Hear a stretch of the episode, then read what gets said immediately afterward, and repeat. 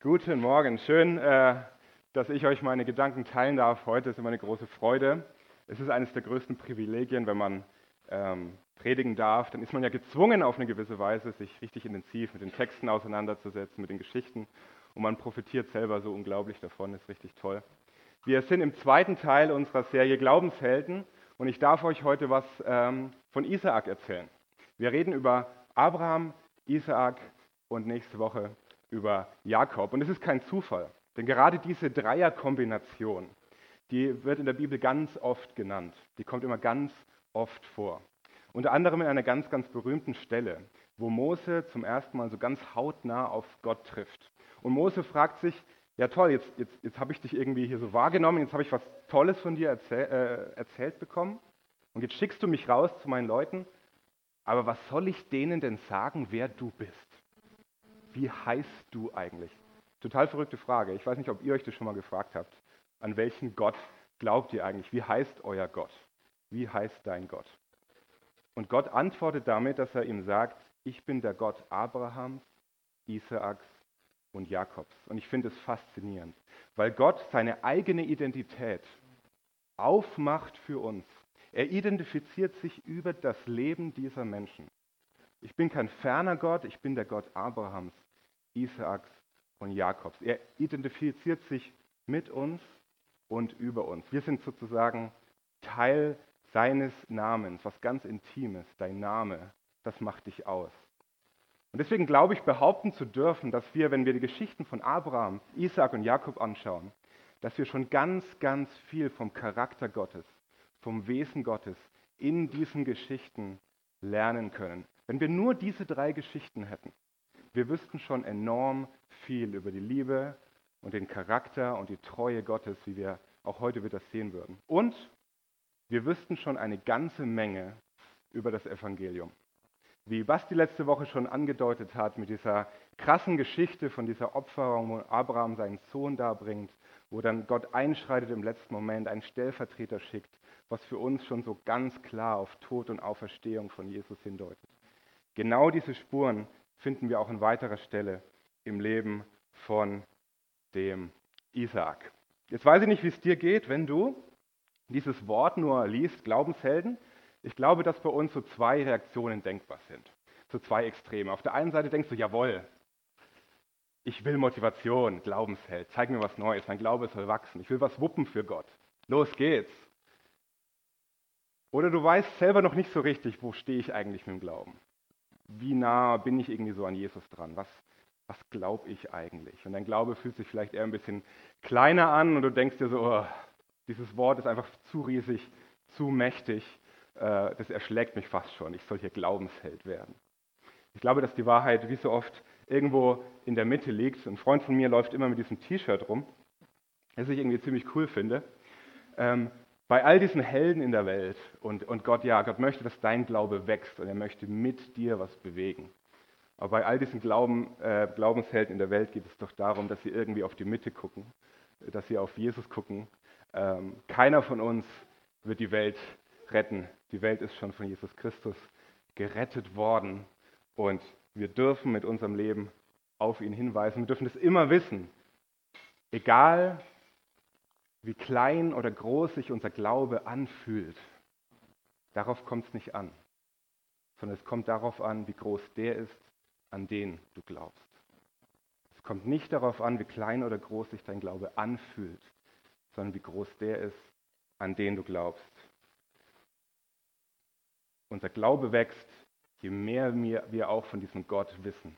Und darum ist es so wunderbar, diese, diese Glaubenshelden anzugucken und äh, da geht es für Isaac, bei Isaac schon damit los.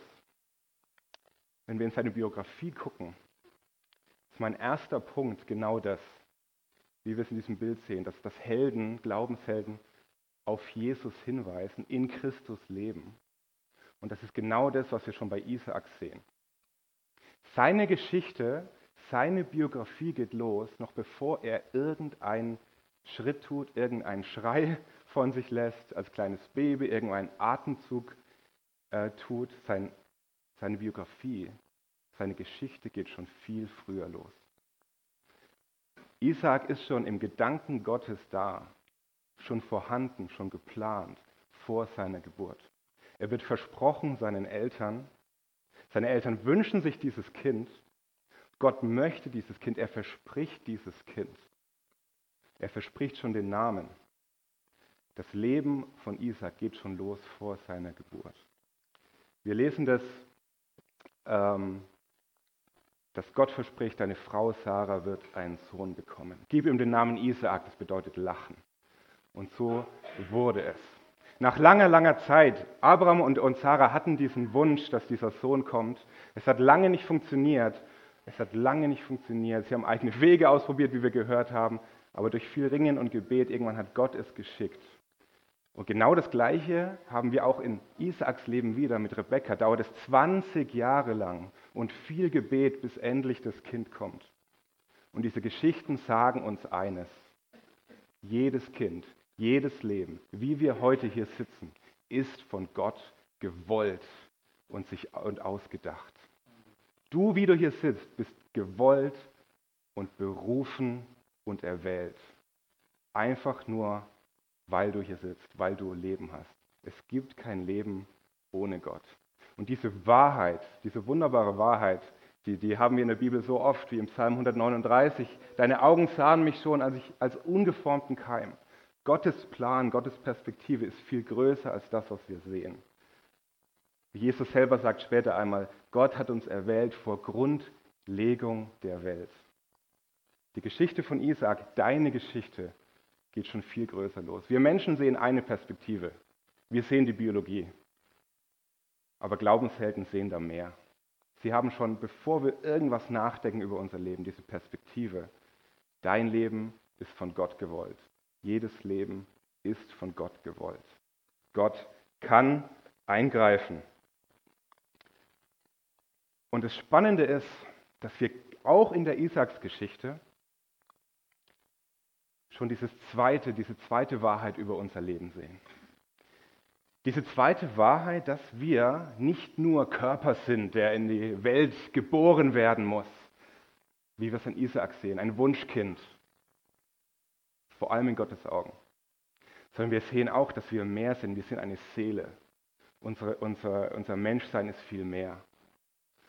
Jesus, äh, Isaak repräsentiert auch diese geistliche Geburt, diese Neugeburt, von der Jesus einmal spricht.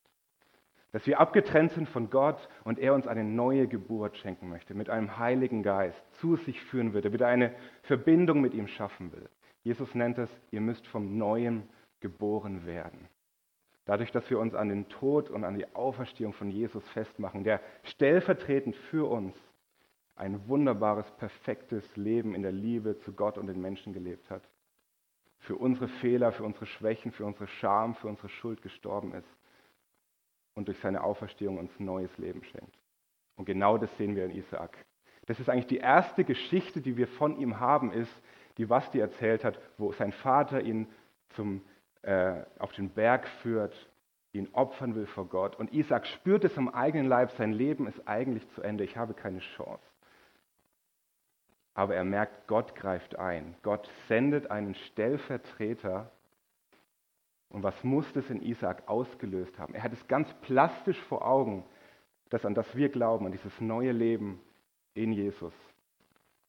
Isaac hat es so plastisch vor Augen, ja, ich war tot eigentlich schon. Aber wie mein Vater es gesagt hat, Gott wird für ein Opfer sorgen. Gott wird für Rettung sorgen. Gott wird für einen Stellvertreter sorgen. Und da kommt dieser Bock und verfängt sich und sie können ihn opfern und Isaac ist frei. Was wird er für ein Leben geführt haben von da an? Bevor Isaac irgendetwas tut in seinem Leben, sehen wir diese zwei Perspektiven. Er ist von Gott gewollt und zum ewigen Leben gerettet und berufen. Er hat dieses Ja von Gott über seinem Leben. Deswegen ist das mein erster Punkt, ähm, dass ein Glaubensheld in Christus lebt. Diese Formulierung, die wir immer wieder sehen in der Bibel. Und das ist die Frage in uns, leben wir in Christus? Sind wir uns dessen bewusst, dass unser Leben gewollt ist? Dass wir gerettet sind, dass wir die Perspektive dieses ewigen Lebens haben. Du bist erwählt und gewollt und berufen. Ein Glaubensheld Jemand in Christus lebt vor allem mal in dieser Perspektive. Kein Leben ohne Gottes Eingreifen. Gott ist für dich. Das soll die Grundlage für alles sein, was wir noch, worüber wir nachdenken in unserem eigenen Leben, was wir erleben in unserem eigenen Leben, Höhen und Tiefen, aber auch für das, was wir äh, in Isaaks Leben ähm, kennenlernen. Das ist mein zweiter Punkt daher, was ich entdeckt habe so im Leben von Isaak. Ein Glaubensheld wie Isaak lebt vorausschauend. Ich weiß nicht, was du über Isaak weißt. Ähm, in manchen Synagogen oder sogar in manchen Gemeinden war das früher noch oft so, dass man gar keine Predigt vorbereitet hatte, sondern da wurde einer aufgerufen, einen Text vorgelesen und eigentlich einer von euch würde jetzt aufgerufen werden, würde das Mikrofon bekommen und sagen, Thema Isaak heute, leg mal los. Was wäre denn das, was du jetzt erzählen würdest? Was fällt in dir ein? Also diese Fastopferung gilt nicht, die hatten wir jetzt schon letzte Woche. Was wäre so das theologische Ding, was du sagst, das ist das Leben von Isaak? Das ist manchmal gar nicht so leicht.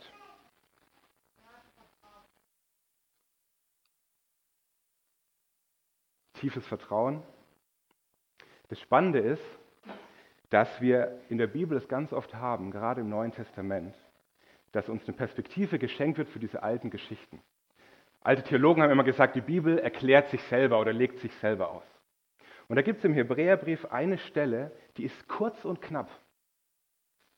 Denkbar knapp. Ein Satz über das ganze Leben von Isaak. Und als, zum ersten Mal, als ich es gelesen habe, habe ich gedacht, ja, die, die, die ist sogar ein bisschen seltsam. Da heißt es einfach nur, schlicht und einfach, durch Glauben segnete Isaak den Jakob und den Esau. Er segnete seine Kinder im Hinblick auf zukünftige Dinge. Und das macht meinen zweiten Punkt so aus. Diese ganze Biografie von Isaak wurde komprimiert auf diesen Satz für den Autor des Hebräerbriefs. Er lebte vorausschauend im Hinblick auf zukünftige Dinge. Und ich glaube, das ist ein, ein wunderbarer Schlüssel für unser Glaubensleben. Dass wir wie Abraham, Isaac und Jakob nicht im Hier und Jetzt verankert oder verwurzelt sind, sondern dass wir eine klare Perspektive auf die Ewigkeit haben, auf das, was kommt, auf das, was Gott in der Zukunft versprochen hat, auf die zukünftigen Dinge. In dem Hebräerbrief, da, da ist die Rede von dem himmlischen Vaterland, was diese Patriarchen, die, die auch genannt werden, gesucht haben. Sie wussten, ich bin hier nicht ewig zu Hause. Das hier ist nicht die Welt, die Gott für uns vorgesehen hat. Es ist hier vorübergehend. Da wartet mehr, da wartet etwas Besseres. Aber wir haben hier Aufträge. Wir haben hier einen Sinn in diesem Leben. Aber den erfüllen wir nur und den verstehen wir nur, wenn wir vorausblicken. Ich weiß nicht, wie oft du über den Himmel nachdenkst. Ich erlebe das, dass wir so wenig über den Himmel und über das Ziel reden. Es geistert ja auch oft dieser Spruch so durch die Welt und auf netten Postkarten, wo es dann heißt, der Weg ist das Ziel. Ich glaube, dass das ein Unsinn ist. Denn wenn wir kein Ziel haben, dann ist der Weg wirklich nur ein Irrgarten, ein Labyrinth. Wir brauchen ein Ziel. Erst dann macht der Weg Sinn. Wer das Ziel vor Augen hat und weiß, wo es hingeht, für den macht jeder einzelne Schritt auf der Reise Sinn. Und das war ein Charakteristikum für das Leben von Isaak. Er hat in Zelten gewohnt. Er war Pilger. Er war Nomade. Er hat sich kein Haus gebaut. Das Haus, das verspricht uns erst Jesus selber. Später, er sagt, in meines Vaters Haus da wird massiv auf Stein gebaut. In meines Vaters Haus sind viele Wohnungen. Aber wir, wir sollen in Zelten leben. Wir sollen bereit sein, auch mal weiterzuziehen. Im 26. Äh, Kapitel vom 1. Mose, da wird diese Geschichte, dieses Unterwegssein von Isaac so ganz besonders erklärt. Da bricht wieder einmal, möchte man meinen, wie so oft ist in diesen Geschichten, eine große Hungersnot aus, Dürre. Ja? Vorderer Orient, heiße Gegend. Und die völlig natürliche Tendenz damals wäre gewesen, oh, Wasserknappheit, Hungersnot, ab nach Ägypten. Nil, Nildelta, da war immer Futter zu kriegen. Und so war es in Isaaks Zeiten auch. Der erste Impuls war, ab nach Ägypten. Genauso wie sein Vater vor ihm, wie wir es immer wieder lesen. Er hat seine Familie zu versorgen, er hatte Herden zu versorgen. Er wollte essen, ab nach Ägypten. Aber Gott sagt nein. Dieser ganze Strom von Leuten um ihn herum, die Völker um ihn herum, der ganze Mainstream ab nach Ägypten. Gott hat gesagt, nein, entgegen aller menschlicher Vernunft. Bleib hier, schlag hier deine Zelte auf und ich will dich segnen. Und Isaac nimmt Gott beim Wort. Glauben heißt, Gott beim Wort nehmen, entgegen aller äußerer Vernunft, entgegen auch des Mainstreams, Gott beim Wort nehmen. Und er tut es und Gott segnet ihn und er wird reich, große Herden, viel Ernte schon im ersten Jahr, wirklich entgegen aller menschlicher Kalkulation. Und dann bricht natürlich Neid aus und er wird vertrieben. Und dann haben wir in diesem 26. Kapitel wie so eine Zusammenschau eigentlich unseres Lebens hier auf der Erde. Da sucht er Brunnen, die Existenzgrundlage der damaligen Zeit. Er erlebt diese, dieses wunderbare Hochgefühl, er findet Wasser, er findet Brunnen, dann kommen wieder andere und vertreiben ihn. Dann geht er weg, er, er findet einen Brunnen, Hochzeit, Jubel, Hurra, wie toll ist das Leben, Gott segnet. Und er wird wieder vertrieben und muss ziehen und weiterziehen. Und das passiert dreimal, immer und wieder, auf und ab, auf und ab. Bis am Ende einmal der eine Brunnen gegraben wird, wo es heißt, den nannte er dann weites Land, denn Gott hat mir einen weiten Raum gegeben. Er ist angekommen. Und es ist so eine wunderbare Symbolik für unser Ankommen. Dieses Auf und Ab im Leben, das sehen wir an Isaak. Höhen und Tiefen, die wir erleben. Segen und scheinbaren Fluch, die wir erleben. Oh, Gott liebt mich. Oh, Gott scheint mich nicht zu lieben. Diese Gedanken sind absoluter Unsinn. Denn wir sehen bei Isaak, dass über alle Höhen und Tiefen hinweg in seinem Leben der Segen Gottes hat damit überhaupt nichts zu tun. Der schwebt darüber, der bleibt bestehen.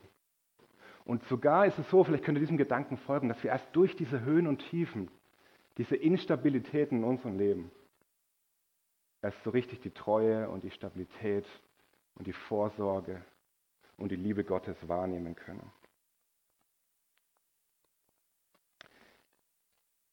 Isaac hat nicht die Ellbogen ausgefahren und die Ärmel hochgekrempelt und hat gekämpft, als ihm diese Existenzgrundlage streitig gemacht wurde. Ich war so erinnert an einen Satz im Römerbrief, der mir vor einiger Zeit auch so wichtig wurde, wo es heißt, soweit an euch liegt, haltet mit allen Menschen Frieden. Er wusste, sein persönliches Schicksal, sein Leben hängt jetzt nicht an diesem Brunnen. Gott hat mir nicht diesen Brunnen versprochen. Wenn ich den verliere, ist Gott nicht untreu. Er liebt mich nicht weniger. Gott hat mir ein weites Land versprochen. Er hat, mich, hat mir versprochen, dabei zu sein, um mich zu führen. Er hat mir etwas Klares für die Zukunft versprochen. Ich kann hier auch mal einen Zelthering rausreißen und weiterziehen. Ich glaube, ich habe das besonders in der Jugendarbeit ganz oft so erlebt, dass Menschen, auch junge Menschen, enttäuscht waren von Gott, weil sie irgendwie falsche Vorstellungen von ihm hatten. Aber wenn ich das tue, muss Gott doch das und das tun. Aber dann passiert mir das im Leben und was ist jetzt mit Gott? Und anscheinend hat er mich doch nicht so lieb oder das passt doch nicht oder er ist doch nicht so real. Weil wir oft falsche Vorstellungen von dem haben, was Gott uns eigentlich für dieses Leben verspricht. Aber dabei ist er so ehrlich und so treu. Und er sagt, das sind mal Schwierigkeiten, ja. Ich habe Gründe dafür, vertrau mir aber ich verspreche dir, ich werde bei dir sein. Ich werde mit dir sein. Es gibt wie so eine Zusammenfassung im ganzen Isaak-Buch, ähm, in der Isaak-Geschichte. Da erscheint ihm der Herr einmal und sagt ihm, ich bin der Gott deines Vaters Abraham. Hab keine Angst, denn ich bin bei dir. Ich will dich segnen und dir die viele Nachkommen geben, weil ich es meinem Diener Abraham so versprochen habe. Und wenn ihr mal genau hinschaut, da heißt es, da haben wir wieder diese Beziehung, ich bin der Gott deines Vaters. Dann dieser wunderbare Befehl. Wir wissen nicht, was das, das Gebot ist, das am meisten in der Bibel vorkommt. Habt ihr schon mal gezählt? Welcher Befehl Gottes am meisten vorkommt? Hab keine Angst. Hab keine Angst. Und dann heißt es, ich bin bei dir. Das ist die Priorität. Ich bin bei dir. Und dann erst kommt, ich will dich segnen und dir viele Nachkommen geben. Im Alten Testament ist ganz oft davon die Rede, dass Gott ein Land geben wird, dass er uns in die Ruhe einführen wird. Einmal werden wir zur Ruhe gebracht werden. Einmal werden wir das Land haben. Und ja, diese Geschichten sehen wir, aber zuallererst einmal ist es auch geistlich gemeint für den Himmel, für unser Ankommen bei Gott. Und dann ist dann nicht irgendwie so eine Wohnung für uns und Gott ist dann irgendwo so anders. Nein, egal was du über Himmel und Hölle denkst, Himmel ist zuallererst einmal ein Beziehungsgeschehen. Himmel ist ein Beziehungsbegriff. Im Himmel geht es nicht darum, dass wir da keine Schmerzen haben werden und dass wir da immer fröhlich sein werden, dass wir da ganz wir selbst sind. Das kommt dazu. Aber vor allem ist das Ziel unseres Lebens, ganz nah bei Gott zu sein. Dort zu sein, wo wir eigentlich für ausgedacht wurden, bei Gott zu sein. Und das macht uns Jesus in diesem Leben schon so oft so nahbar und so erkennbar. Isaac hat Zeltheringe herausgezogen, weil er wusste, ich bin zu einem anderen Vaterland unterwegs. Ich habe ein anderes Bürgerrecht. Ich gehöre hier nicht hin. Und deswegen konnte er Widerstände und Dinge, die schwierig waren, Anfeindungen, Nöte ganz anders einordnen. Das heißt nicht, dass wir darunter nicht leiden, dass es uns nicht schwerfällt, dass wir Tränen weinen darum und zu Gott schreien in schlechten Zeiten. Aber wir dürfen nicht vergessen, dass wir eine ganz andere, lebendige, große, hoffnungsvolle Perspektive haben. Und wir müssen uns erinnern daran, dass etwas Großartiges auf uns wartet, ein Vaterland, zu dem wir unterwegs sind. Also erinnert euch gegenseitig, denkt über den Himmel nach. Denn das verändert, wie wir über das Hier und Jetzt denken, wie wir über das Ziel nachdenken, gibt jeden Schritt auf dieser Reise einen Sinn. Deine Umstände im Leben haben nichts mit dem Segen und der Liebe Gottes zu tun.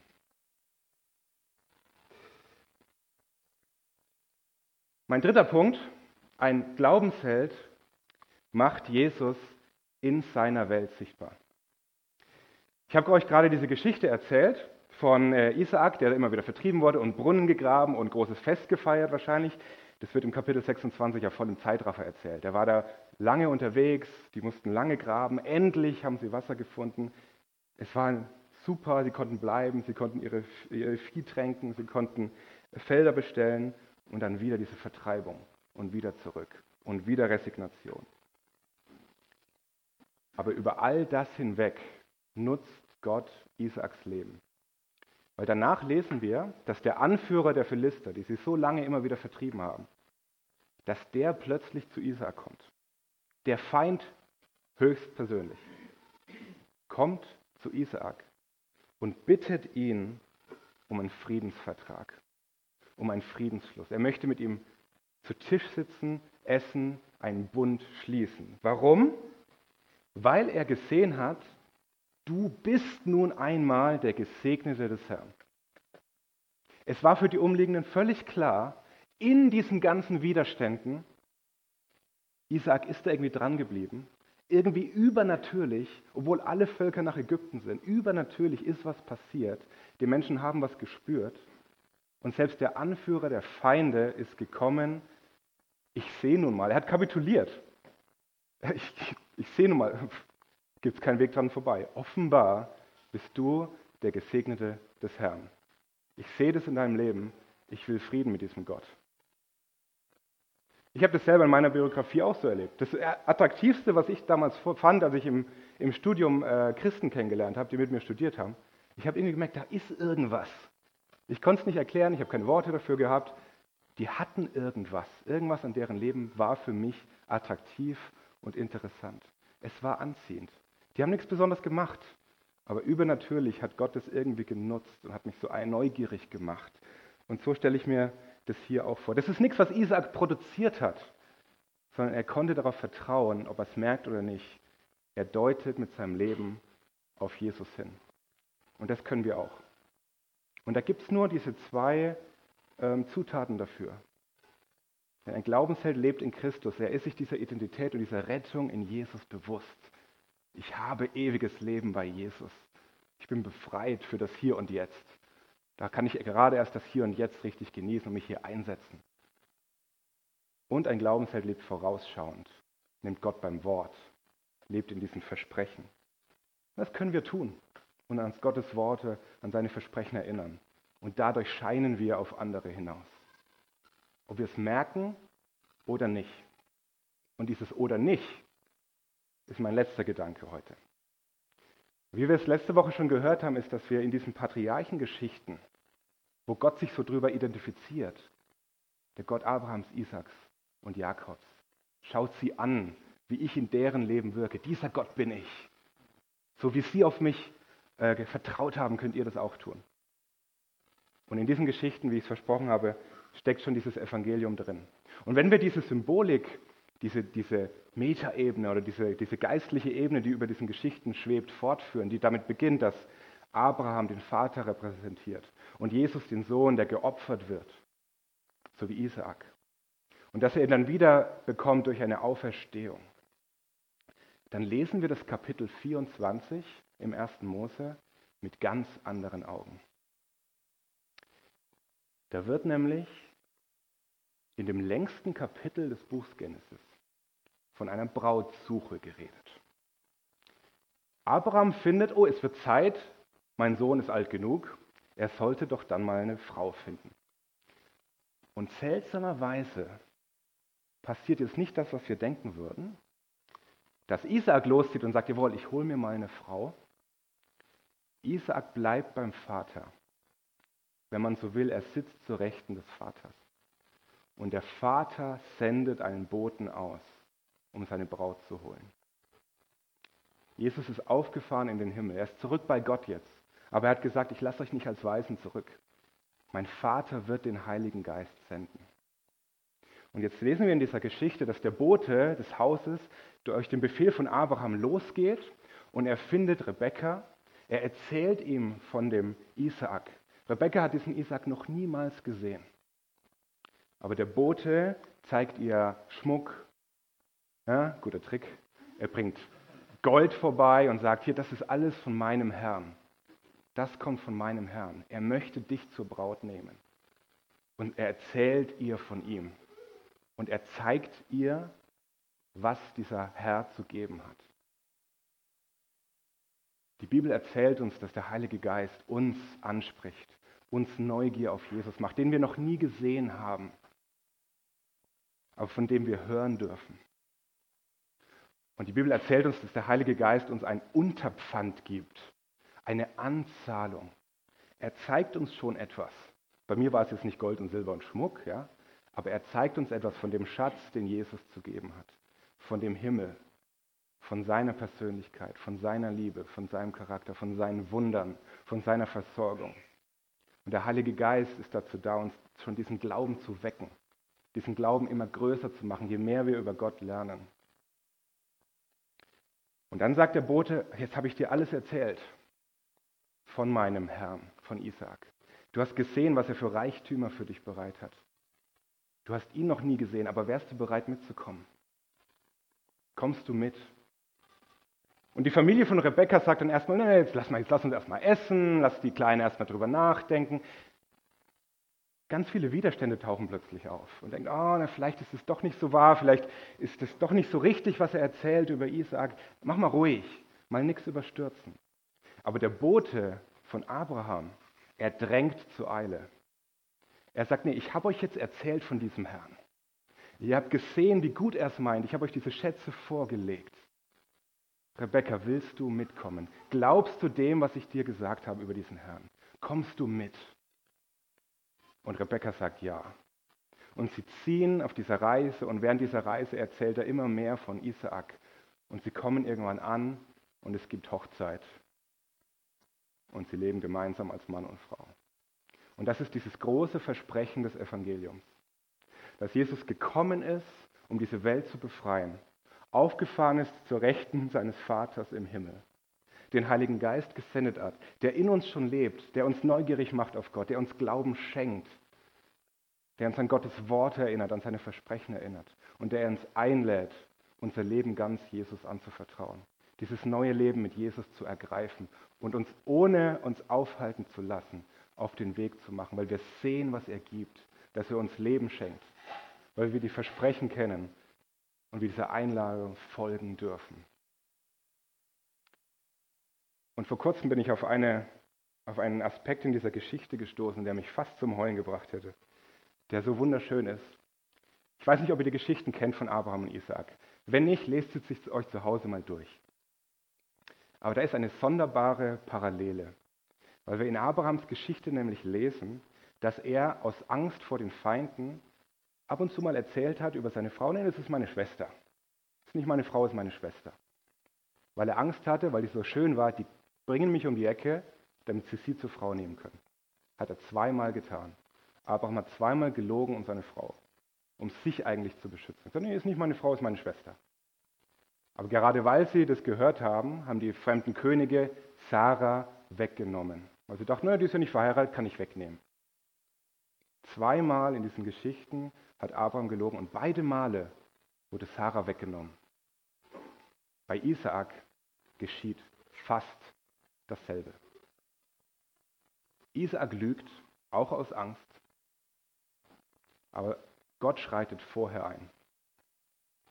Isaak und Rebekka werden niemals getrennt. Und diese Parallele macht für mich so wunderbar Sinn, wenn ich Jesus in dem Ganzen sehe. Wenn wir als Gemeinschaft, als alle Gläubigen diese Braut darstellen und Isaak Jesus für uns ist, der uns holt, der uns ruft, komm zu mir, komm nach Hause, glaub an mich, komm mit mir ins ewige Leben. Und wir in dieser Geschichte sehen, Isaac und Rebekka wurden niemals getrennt. Wenn du auf Jesus vertraust, wenn du ihn ansiehst in allem, in deinem ganzen Leben, ihn suchst, auf ihn hinlebst, ihn dankst für Tod und Auferstehung und das ewige Leben, dann wirst du niemals von ihm getrennt werden. Ein Glaubensheld lebt in der Gewissheit des ewigen Lebens, der Vergebung seiner Schuld, das Leben mit Jesus und der Liebe Gottes. Nichts kann uns scheiden von der Liebe Gottes, die in Christus Jesus ist, unserem Herrn. Das Evangelium ist schon erzählt in den Geschichten der Patriarchen. Gott hat einen Plan zur Errettung der Welt. Er hat einen Plan, um dich zu ihm zu ziehen, seit Jahrtausenden. Einen Plan. Jesus zu schicken als Stellvertreter für deine Schuld, für deine Scham, für alles, was schiefgelaufen ist und dir einen neuen Anfang und ein ewiges Leben zu schicken. Lass uns vertrauen auf Jesus, den Anfänger und Vollender unseres Glaubens, der sich schon vor Zeiten, vor Jahrtausenden in diesem Leben gezeigt hat, der sich nicht verändert und dessen Einladung heute noch genauso gilt. Komm zu mir, vertrau mir, glaub an mich. Ich habe alles getan. Mach dich an mir fest. Ich lass dich nie wieder gehen. Wenn ich mit dir eine Geschichte beginne, dann wird die kein Ende haben. Egal wo du stehst an diesem, auf, diesem, auf dieser Skala, ähm, egal wie klein oder groß sich dein Glaube anfühlt, darauf kommt es nicht an. Schau auf Jesus und schau auf, auf ihn und wie, wie er zeigt, wie groß dieser Gott ist. Und nimm diese Einladung an. Sag, ja, Jesus, hier bin ich. Mit allem, was ich glaube oder noch nicht glaube, hier bin ich. Nimm mich bei der Hand und führ mich, führ mich nach Hause. Lasst uns beten.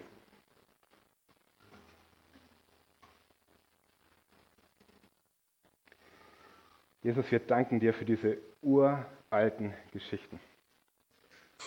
Und wir danken dir, dass wir darin sehen dürfen, dass du dich nicht veränderst, dass du derselbe bist gestern, heute und in Ewigkeit sein wirst. Und dass du treu bist und deine Versprechen gelten.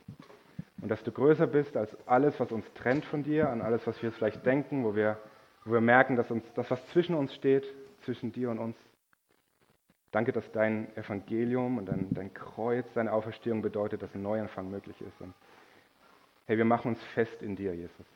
Wir danken dir für das neue Leben. Und wir bitten dich, dass du uns führst, dass du dieses Versprechen der Gewissheit und des ewigen Lebens in uns immer größer und reicher werden lässt. Und dass wir auf dem Weg zu dir und mit dir ganz viele Menschen auf dich hinweisen dürfen, dass du uns zum Segen stellst, da wo wir sind dass ganz viele Menschen durch unser Leben, durch das Gute, was du an uns getan hast, äh, ganz viele Menschen auf dich aufmerksam werden. Bitte segne uns darin. Danke, danke für das wunderbare Wunder des ewigen Lebens. Danke, dass du auf uns wartest, Herr. Amen.